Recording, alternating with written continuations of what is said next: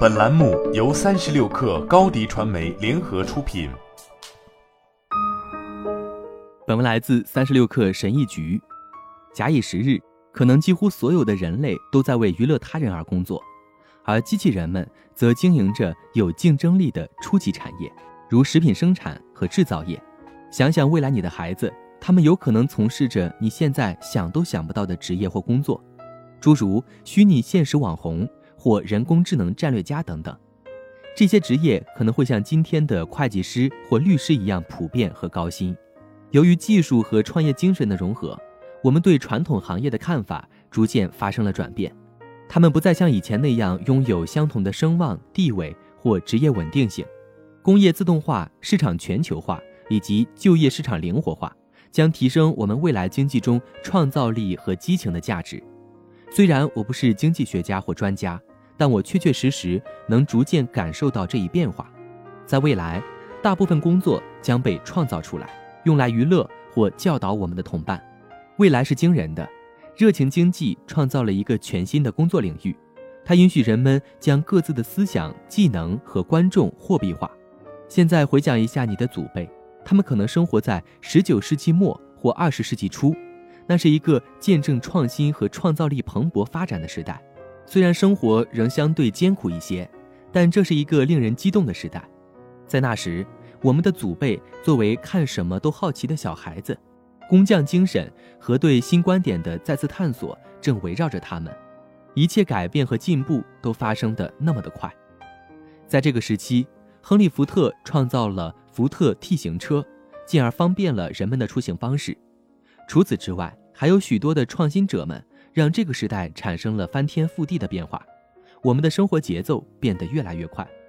但随后，创造力、手工艺和工匠精神开始衰退，一切都发生了转变。二十世纪中后期是标准化和商品化的时代，所有的创新都来自于制造相同的产品，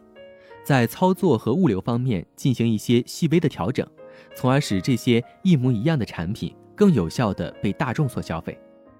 以泰罗制为基础的工作方法正悄然在社会中生根发芽。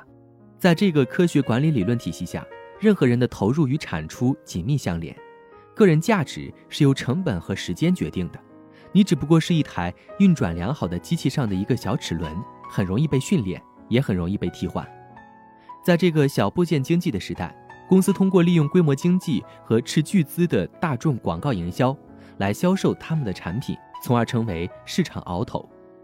随后，全球化引发了一场逐底竞赛，公司通过将其生产流程外包，并将工厂转移到提供廉价劳动力的海外，从而降低生产成本。但对小企业来说，几乎不可能以相同水平的价格和质量制造出类似的产品。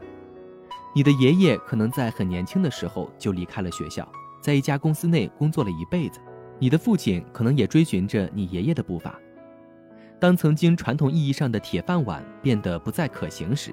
你的父母也开始感受到这种不安全感。大厦将倾，整个行业和部门在一夜之间被摧毁。新的工作需要他们学习新的技能，但恰恰这种技能又不容易被培训。这种经济的繁荣期已经结束，大萧条时代来临。现在再想想我们自己。我们正生活在一个有互联网和无限杠杆时代。由于生活在数字化环境中，我们可以接触到来自世界各地成千上万的人们。我们所做的任何一个决定都会受到互联网杠杆作用的影响。互联网已经消除了大部分的市场准入壁垒，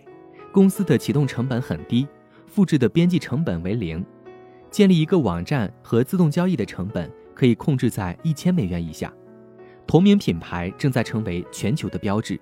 比如乔·罗根、歌剧、蒂姆·费里斯，这些人通过互联网、书籍、播客来使自己的名字品牌化。他们仅仅通过使用自己的名字，就已经建立了一个庞大的媒体帝国。不禁发现，与父辈或祖辈相比，我们完全生活在一个根本不同的经济中，而我们则是上一代与下一代之间沟通的桥梁。在二十世纪的大部分时间里，最安全、最有利可图的策略是尽可能的像别人；但在二十一世纪，最好的策略是完全做自己，并强调你与其他人不同的地方，这才是生财之道。好了，本期节目就是这样，下期节目我们不见不散。高迪传媒为广大企业提供新媒体短视频代运营服务，商务合作请关注微信公众号“高迪传媒”。